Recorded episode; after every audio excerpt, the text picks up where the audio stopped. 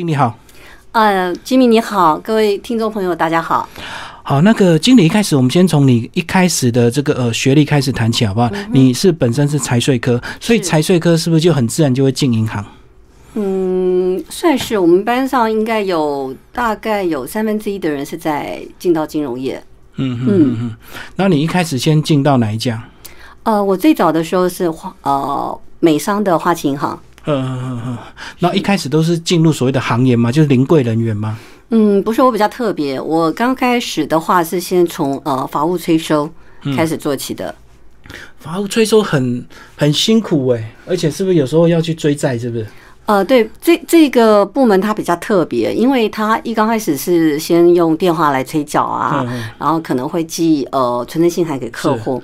那如果客户还是没有理会的话，就会进行到那个呃 legal 的程序，那就是会去查封房子啊，去抓他的车子啊这些，然后最后会进行到法拍。嗯，哦，比如说车子，我们会自己抓回来银行做法拍。那呃，房屋的话，就经经由法院去进行法拍的一个程序。可债务人会不会跟你们联络，然后就跟你哭哭啼啼啊？因为你们等于是他跟银行之间的窗口，对不对？是。嗯，那遇到这种状况怎么办？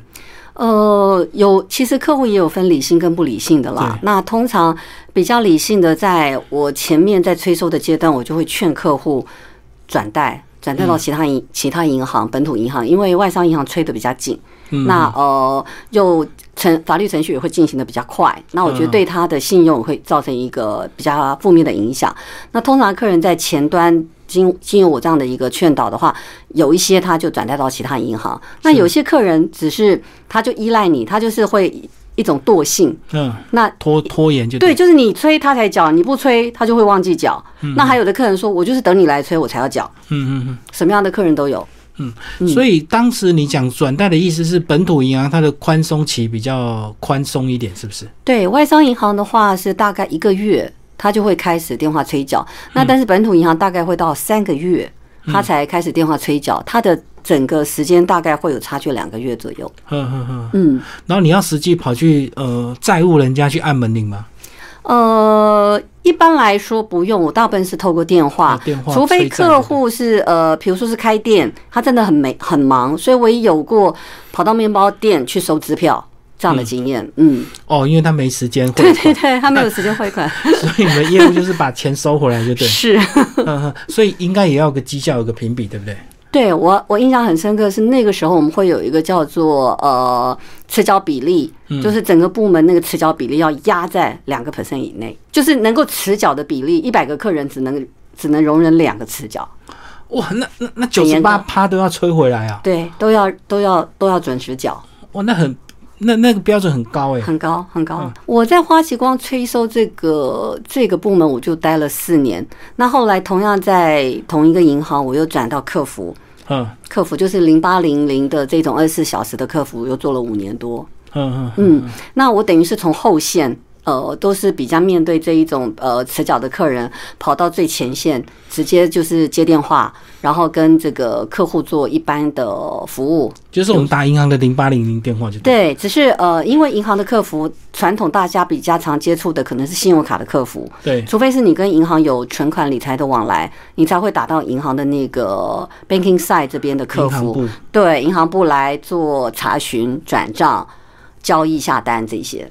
所以你就是纯粹是帮客户解解答一些疑难杂症就对。是那边大概接电话接了两年多之后就升主管嘛，那就是呃就是管理我就没有再接电话了，就是会处理一些呃行政方面的啦，人员的绩效管理，以及会处理一些客诉。你你会升主管的原因是什么？因为大家都在接电话，大家都在解决客户的问题，那你后来是怎么样被相中？是解决的一些是方式吗？对，就是说，因为呃，在客服中心，它会有一些绩效的一些评评比 KPI，比如说你接电话的数量啦，你每一通接电话的平均的处理时间啦，以及你有没有一些呃特殊的处理案件，比如说客诉，嗯，然后处理到客户满意，甚至是客户会会来信函来呃称赞。那我有一次的经验就是，呃，客户就写信给我们总经理。嗯，然后呃，感谢我处处理他的事情，然后我因为这个客人的一个感谢，有得到公司的一个 service excellence 的一个呃季度的一个呃 reward。的。一个表扬就对。对对对对，嗯嗯嗯，嗯，所以纯粹他是他他都是有量化的一个标准的。是是那就是因为呃有一些呃就是成绩比较比其他的同事稍微要要突出一点，所以后来呃我的主管部门主管他们在要 nominate 新的主管升上来的时候，我就确评中选。是是是。嗯然后后来时间到两千年，我看到你后面的这些资历，好像你的工作职务变动就非常快，对不对？对，那那个时间，因为我两千年底就离开花旗银行嘛，那后来辗转其实是因为我们原本呃客服的主管到外面创业，所以我们跟着去到那家公司，是。是一个 consultant 的公司，那他专门就是做外包外包客客服中心的这种业务，去那边历历练了一年多，那但是工作时间都比较晚，比较辛苦，嗯，那小孩比较小的关系，那我就先生就比较不能接受啦，所以我就又辗转又换了换了两家公司，那那个都很短。那我觉得可能是有一点点水土不服，一个是四个月，一个是九个多月。对啊，对啊，都非常短。对，嗯后来就经。后来我就想说，嗯，那我还是回花旗好了，因为还是比较适应原本这个花旗的企业文化的问题。对对对对，因为嗯在在那边大概之前就待了九年多嘛，那后来呃也因为前主管本来在 phone banking 的主管。他也到了前线，就是呃，他需要找找李专，嗯所以我在两千零三年很很巧，那一年是 SARS，对印象很深刻，我就又回花旗去做理专，开启我理专的生涯。在外商是不是他的待遇或者是福利都是比本土银行好？嗯，不一定要看职务，嗯嗯，而且看就是说你的职务它是属于底薪制还是有奖金的。那比如说理专，它就是属于一个业务的业务性质的工作，那它就是有底薪加奖金。那我只能说它算是中上了，嗯，中上的一个待遇。因为 local 银行它有时候为了要挖角本土银行，它为了要挖角，它可能会寄出比外商银行还要高的底薪，嗯，来挖角外商银行的人才。哦，我懂。嗯，所以有时候纯粹还是因为你的个人的特质的部分，没错，所以本土也可能挖外商，外商也有可能挖本土，只要你有本事的是话，是，所以你的薪水当然就会跳，就对。对，花旗其实我回去之后，其实只有待不到两年半的时间，嗯，是后来呃也是被主管介绍，又转战到荷兰银行。那荷兰银行那一块是私人银行的领域，那那一块呃那个薪水就是真的是有点 double double 往上成长。那时候嗯是荷兰银行刚来台湾吗？哦，没有，那时候其实荷兰银行来台湾有一阵子了，嗯，只是说他们私人银行业务刚好在二零零四年的时候重新 reorg，重嗯新重组，那他们有把海外跟国内的业务做做切开，那就是单纯只做国内的客户，所以那个时候是呃当时的呃私人银行的主管延揽。延揽我过去，那呃就条件谈的还不错，我也想说去那边可以 serve 更高的金字塔顶端的这一层的客户，因为它的入门槛是要一百万美金。可相对你们的标准是比较严格啊，包括这个银行对你们的一些调查，因为你们毕竟要接触客人这么私密的东西，包括他的资产啊、他的投资习惯什么。也是是因为我当时在花旗银行已经是做到经理这个、嗯这个职称了，那所以当时呃我被我会被挖角，也是因为有足够的资历，那呃才会被被延揽到荷兰银行去。嗯嗯，嗯所以你那时候就是变成高端客户的一个私人理专，就对。对，嗯嗯嗯，是。要处理他们很多理财的一个问题，那相对是不是要考很多证照？对，其实，在花旗当当一般的理专的时候，就已经要考很多证照了。那呃，到私人银行那边去的话，是说呃比较能够精跟客户，因为原本在花旗的阶段，我大概一次要 handle 两三百个客人，嗯，那可是我到私人银行，我可能只要 handle 六十组左右的客户。我懂。嗯，所以比较有时间跟精力去把这些高资产的客人照顾得更好。需要跟他们培养感情吗？当然，那个那个关系度的建立，就是你可能跟他的家庭啊、成员啊都有互动啊，那连假日也要有互动啊。假日的互动也有过，比如你会一定会去参加他们，也许他的家庭活动啊，或者是婚纱喜庆这一类的。嗯，对我我印象很深刻是，我有一个住在新竹的客人，然后呃，他们也是家庭户，都是我在我在 take care，然后就是妈妈过世的时候，我就自己要去到新竹去参加告别式，这样。嗯，所以相对这个呃，你们的李专是不是还要做一些，如果客人想要要求的一些事情，你们都要帮他服务，对不对？有时候是银行的业务之外，可能还要帮他买花干嘛？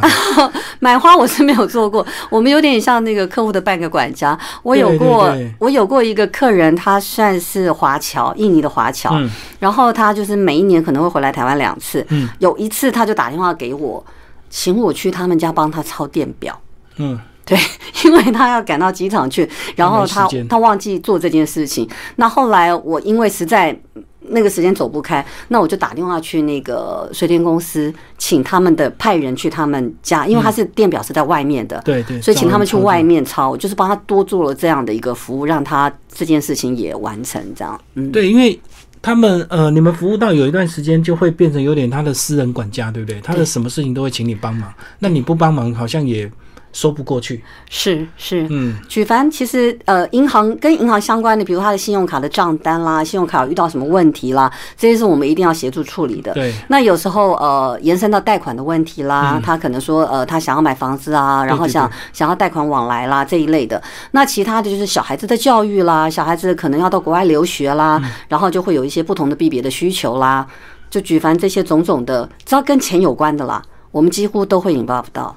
嗯嗯嗯，那你觉得在外商跟本土对这些呃所谓的比较高端客户的服务是不是都一致？大家都有一同样的一个目标，要去满足这些客户的一些不管什么样的一个需求。基本上，我觉得对最高端的金字塔顶端的客人的这种呃服务，我们都是有一致性的，都是都是会提高自己，提高自己的付出，呃，要来附加价值，对附加价值，然后满足，而且要超越客人的期待。那只是说。对客人来讲，客人在外商往来跟在本土，他会有不一样的期待，因为外商会比较投资在硬体的系统，对对，比如说客服中心啦、零八零啦，甚至是说他的 research 啦、他的市场研究的团队可能是来自 global，来自全球。可是呃，本土的话，可能就比较没有办法投资这么多，对对。那比较上面，客人就会会有一点点比较信赖，比较信赖外商。呃的团队，所以他也会觉得说，他在外商他要放的资产会大过于大过于本土银行，就有点外商迷失，就对，外商银行通常都比较大嘛。没错，嗯嗯嗯。那后来是怎么样又进到这个远东，就进到国内银行了？进到国内银行也是我在私人银行那一块领域大概做了六年多。嗯，那呃，其实因为荷兰银行在那段期间，它大概历时后面的三年哦，三年换三个招牌。换三家公司，换三个老板的意思。嗯，因为也历经了二零零八年的金融海啸，对，所以其实很多银行在那段期间都呃经营的非常的辛苦，所以后来最后辗转他卖给呃最后一个卖家是澳盛银行嘛。嗯，那澳盛银行是一个澳洲体系的银行，对，他们是做房贷贷款起家的，他们比较不懂私人银行跟那个理财这一块的业务，所以他要去并荷兰银行。他那时候并了之后，可是他后来。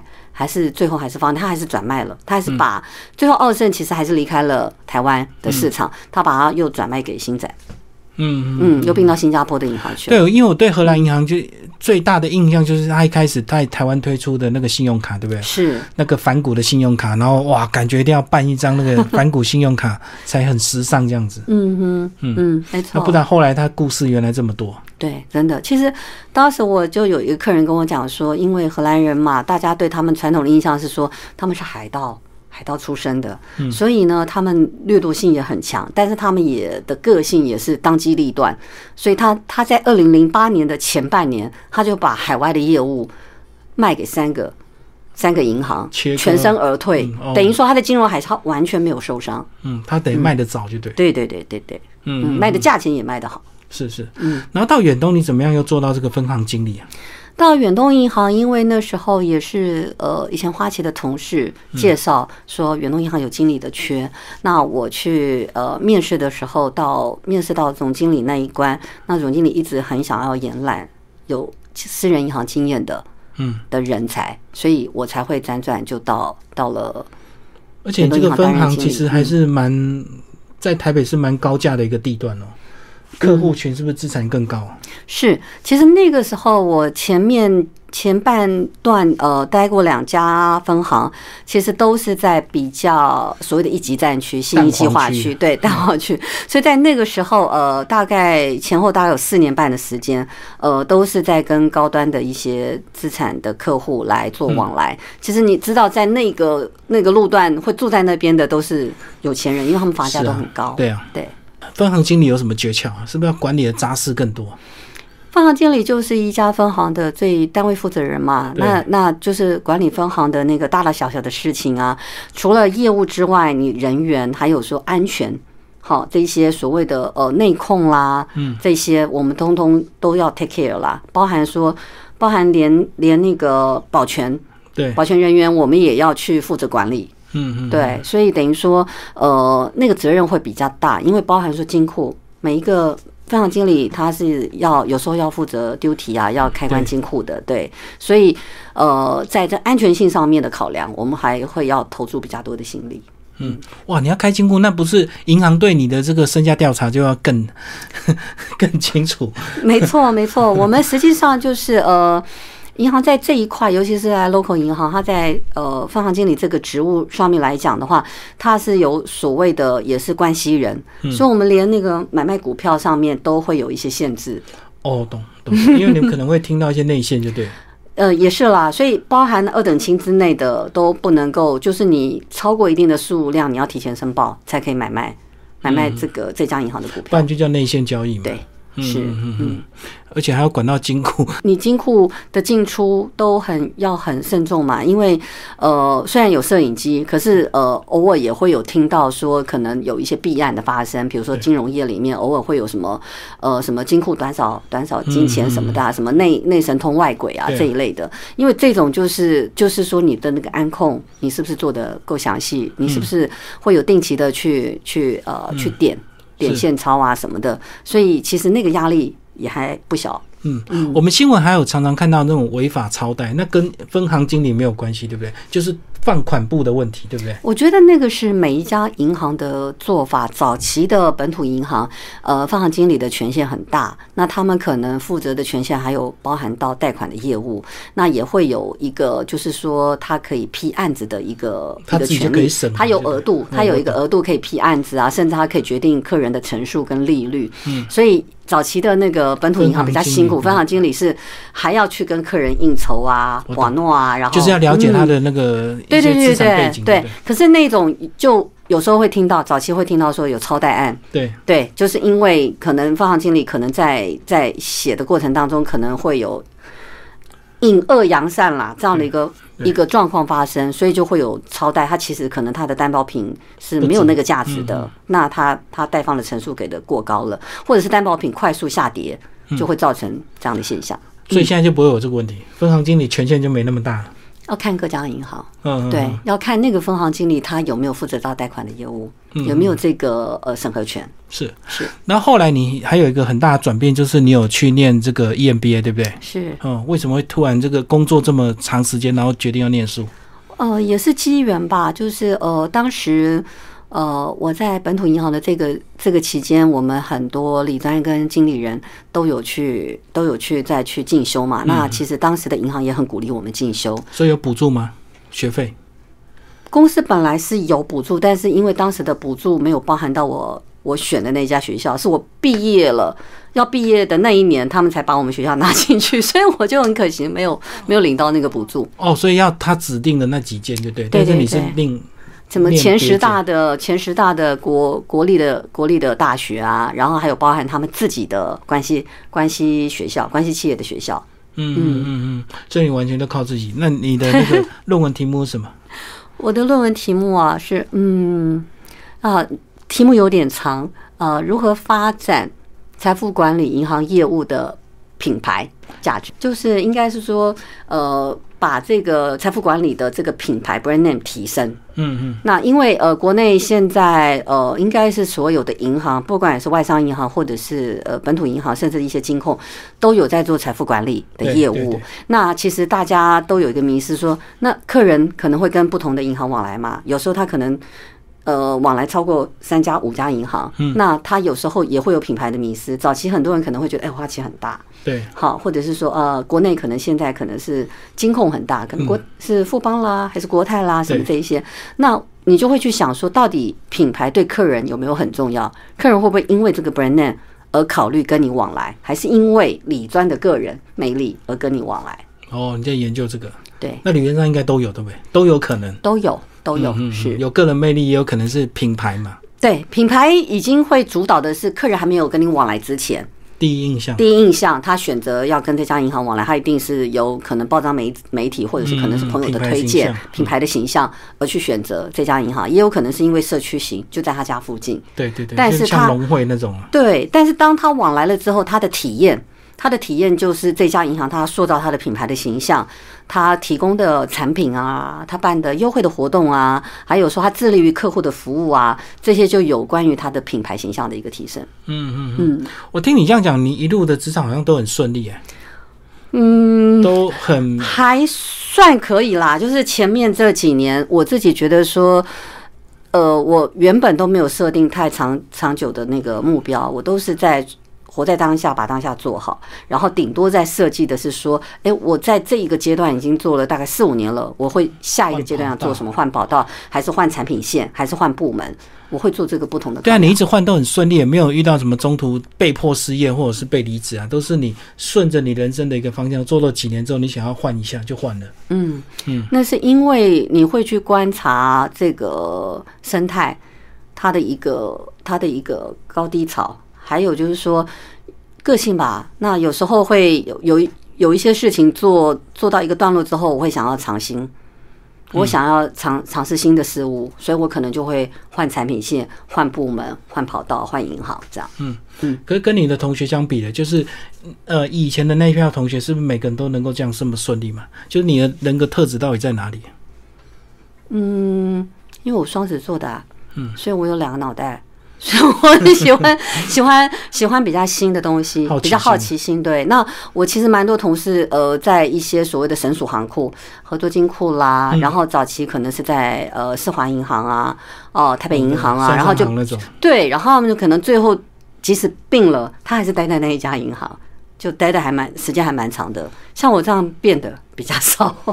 哦，嗯所以待稳定之后，他也不想变了，对不对？他就变老行员了，他们顶多是在同一家银行里面换单位，，嗯嗯嗯，外商国内你都可以都可以这样如鱼得水，这样跳来跳去，我觉得这样是自己的的适应能力吧。这样对你的这个履历有加分吗？就是外商你也能够待过，然后国内这么多银行也，呃，其实我今年也换回到外商银行，但是不是我之前待的。那其实，在 interview 的时候，呃，人资部门的主管都会觉得我的经历很丰富，很丰富，然后嗯不敢用你啊，不会不会不会，他们只。会只会了解我的心态，因为我对我来讲，呃，我不同时期会有不同的想法，然后再加上呃，可能是因为我的小孩子也比较大了，嗯我觉得说我想要尝试着呃过自己想要过的生活。所以你现在会想再冲刺吗？在职场上？冲刺倒不是冲刺，我觉得是在体验我自己的人生，跟把我以前的生命历程，能够在这一个接下来的这个阶段，可以跟可以回馈给我的呃客户也好，或者是我的周遭的同事也好，嗯，可以做传承。因为有些人这个小孩大了，他可能回头又想要再去闯出一番什么什么天空这样子，我觉得，远远离那种中潮期的感觉。呃，我觉得呃不一样的想法，因为有些人可能会，但是我自己觉得女性啦，可能过了一个年龄之后，她其实在体能、脑力各方面，其实还是会有受到一些限制跟影响。好，一定没有办法像年轻的时候对那样去脑筋那么清楚，对我，我有这种感觉。可是他有的是生命的历程，可是你这样生命的历程，有时候你跟客户互动起来，客人更有感，尤其是高资产的客人的年龄也会比较偏高嘛。对，那我们在跟他们在互动的时候，客人会觉得说：“哎、你是言之有物的，你是可以跟他谈一些有料的。对生命的历程的。”嗯，所以这个是应该是这个现在年轻的行员他们所无法取代的，对不对？因为他也许脑筋很聪明，或者是考他考了更多证照，可是对生命的这个历练的部分，他们还有待这个磨练，就对。对，而且有时候他们会比较缺乏同理心，比较不知道客人在想什么，嗯，甚至是说为什么高资产的客人他是怎么样去累积他的财富，嗯，然后他会怎么样去在乎他累积的这样的一个财富。有时候你呃年轻人有时候太过积极或太过激进，其实会吓到这些高资产的客户。我大概理理解你的意思，因为有时候你认为是好的东西，对客人来讲，他也许有他更多的一个考量。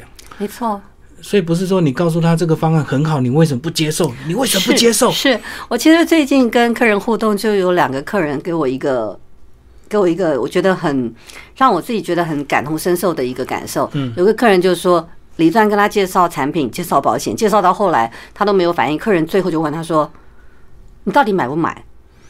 好，然后。那个客人就很生气，就就回他一句话说：“我想我今天大概不需要再继续打扰你的时间了，好，不要耽误你的时间。”包包收了，他就走了。就是客人还问很多的问题，那那个李专没有耐性了。哦，客人一直问，可是他只想知道你到底要不要买就对。是，然后还有客人会跟我讲说：“呃，这这个李专哈，完全不知道我要什么，而且不尊重我，因为呃，客人他有时候可能因为银行呃。”流动的关系，理专流动率的关系，他一直会被迫换理专，换理专。那他会觉得说，他可能跟一个理专配合的好好的，那个理专被换掉了，换到一个新的理专，那个理专又很激进，他就觉得说他跟不上那个理专的步调，甚至会被那个理专嘲笑说怎么怎么这么的落伍啊什么的。那客人的那个内心的感受是受伤的。我懂，我懂。而且有时候客人来找李专，他有时候只是想要闲聊天而已，他并不一定一定要操作什么东西，对不对？对他觉得他被关怀，对对。他有时候他也许他有了年纪，他可能他也可以接受你的建议，只要产品是好的。但是他只是说不要那么激进，频率不要那么高，需要时间。他也许他的资产的规划是他喜欢放比较 long term 的，比较长，嗯，可以放长一点的的商品，或者是保守一点的商品，而不是那种。带着他冲进冲出，好像在做台股这样杀进杀出啊！要他说我帮你赚钱呐，但是客人认为说我不见得时间或者是步调可以配合上。嗯嗯，这真真的是对年轻的李专非常的重要，因为有时候这个呃客人他也许是需要一个朋友，你应该先听他讲话，他的需求是听久之后生意就会来了，没错，绝对不是一开口就你今天要做什么服务嘛。对，其实我自己自己多年下来的经验，尤其我在这十几年都是在财富管理这一块嘛，那我觉得客户关系，其实我们的 title 现在也被定义为。为叫做客户关系经理，那你就可以知道，就是要跟客户培养关系，对，经营关系，对，这样客人你要去理解，你要去 KYC，知道客人他的一个想法跟他的一个呃需求，你才有办法找到一个全方位的一个解决的方案，提供给客人，客人才不会觉得你只是单一在销售商品。嗯嗯。嗯，所以你现在还要拜访客户吗？需要啊。嗯嗯，就客户经营就对，所以要走出去。也要走出去，或者是邀请客客人来银行。那其实，呃，尤其像今年这个疫情，其实是我们要走出去的多，因为客人可能不不见得会想要出门，或者是想要来银行。那有时候可能只能够透过电话的方式来跟客人交谈。那我觉得，呃，外商有个优势就是说，他们会有一些平台还不错，提供给客户，其实不用出门，在家就可以交易的。嗯，对。那这样的话，也可以卸除掉客人的那个。呃，他的一个担心。不过这样讲的前提，就客人一定要先对你这个理专信任，对不对？是，嗯，他才会信任你讲的一些新的方案。这样，对对，不，因为我们提供给客人的不会是只有单一的商品嘛？因为所谓的理财一定是帮客人做一个资产资产的配置跟规划，然后还有看他阶段性的需求。然后再去做调整。那还有你要定时的去通知客户啊，他现在的一个投资的一个部位是不是到了一个获利的满足点？嗯，要出要出场，或者是说，哎，市场有一个很大的变化，我们是不是要做停损？对，好降低损失，然后我们可能要转换标的，或或者是先把它先呃呃提早出场放到存款，这都是一个呃我们需要去主动的，对，主动出击，主动去帮客人想到的。嗯嗯，所以你在这个银行职场二十几年，这样得到最大的收获就是客顾客关系吗？是我我觉得那个我的成就感是来自于客人对我的信任，嗯以及说他他的资产的一个保护、保全和增长，这是我最大的一个成就感。嗯，那最后要不要谈一下家庭跟小孩？OK，家庭关系呢？家庭关系还不错，呃。呃，因为我先生他是在办公家单位啦，嗯，呃，在电信公司上班，所以你们很互补了。你一直冲，他比较保守是吧？对，因为他他是那种准时上下班的人，嗯那呃，我们家是有点像我主外他主内的这种感觉。那小孩教养也是你说了算嘛？没有，我我也尊重他的想嗯法，因为我自己觉得从小两个小孩就是，呃，现在的教育的一个方式，呃，跟呃照顾的方式都把小孩照顾的蛮好的。嗯嗯，嗯，那小孩子也有按照呃我们跟他们自己的意识去发展，跟发跟跟成长。他的发展有符合你的期待，是不是？算算是，因为我其实，在小孩在国中的阶段，国二吧，我就会跟他们谈，嗯，哦，要他们自己思考未来的方向。比如说，你下一步你要念高中，还是要念五专，还是要念高职？嗯，然后我会都可以吗？都可以，我都可以接受。我会跟他们分析，然后也依照他们当下的程度去做判断跟选择。而且我会跟他讲，如果你设定的目标是高过你现在的程度，那你就要加油，更努力。对，你要更努力。不管你是要补习，还是你要自己再多嗯嗯，多用功一点，嗯。然后，所以我两个儿子他们就是有做不同的选择。现在多大？呃，一个三十岁，一个二十三岁，哦，还没成家。都还没有成家。嗯嗯，嗯是所以你会期待吗？还好哎、三十应该也差不多了吧？对，可是因为目前没有女朋友，两个都没有女朋友。是个性比较害羞内向吗？还是呃，我觉得都很有想法，都很有自己的想法，然后也都还想要在事业上面冲刺，等嗯稳定一点。因为小的还小啊，才二三岁啊，他也是去年才刚退伍，然后今年才刚进入外商的职场，开始在做呃信用卡业务员这样。嗯嗯嗯，哇，那很辛苦，从基层干起啊。对，很辛苦，底薪也很低。可是我觉得，呃，小儿子还蛮蛮用功的。他在做这一项呃工作之前，他就做了很多的功课跟准备。那呃，不瞒你讲，他在他同期的新人进去，他业绩比较好。新人只剩他一个，哦，其他都阵亡了阵亡，太辛苦了嘛。对，是真的很辛苦。因为我知道十几年前办信用卡业务真的很好办，你只要敢送礼物就会有人办。那现在好像就现在很饱和了嘛？那现在其实应该是信用卡他们的做法可能会有所谓的手刷礼。好，嗯好你你刷卡之后要呃，你办了之后你要在一个月之内刷多少金额？对，以前办的马上就拿走，对不对？对，而且对，而且业务员可能还会贴一点是比较贵的东西，这样。那现在困难度真的提提升很多，因为现在有个资法嘛，对那你要取得客人的财力证明啦，或者是说，呃，他的一些其他的一些证件，他可能不见得愿会愿意提供，而且他们的办卡的方式可能会是在呃电影电影的影城啊、摆摊呢，摆摊，对，哦或者是说超市、超市卖场这边摆摊啊，那就客人的防卫心也很重啊。而且真的，现在人现在，除非是年轻人了，一本是年轻人，可能你皮夹一打开，都好几家信用卡。对啊，现在几乎都没有年费的问题啊，所以你爱办是几张就办几张啊。是对，可是就是说，你要有什么样的一个特色，这个卡片的一个 future 能够去吸引客人愿意办这这张卡，到底是它的 brand name 品牌，还是因为它这个卡的特色，可能是现金回馈对，够高，可能是呃第一年不用收年费。或者是买电影院买一送一些对。对对对对对，它总是要有一个活动的搭配啦。嗯嗯嗯对嗯，所以银行现在已经蛮辛苦的。是嗯，尤其是疫情的关系，大家资产缩水之后，自然很多钱就不敢花嘛。是，嗯嗯，所以所以你觉得你在资呃银行这样二十几年，有没有对小孩有一些身教的作用？有我自己在职场上面的一个冲刺跟一个发展，有影响到小孩。其实说像我的小儿子，他后来就选择念财务金融，嗯，然后后来也选择说到外商先去历练，嗯，那也是有受到我的影响，因为他在大学期间的大四的实习，企业实习，他就选择到呃寿险公司跟银行的柜台去做历练。打好基础，那他在证照也在他毕业之前就把所有的证照都已经取得了。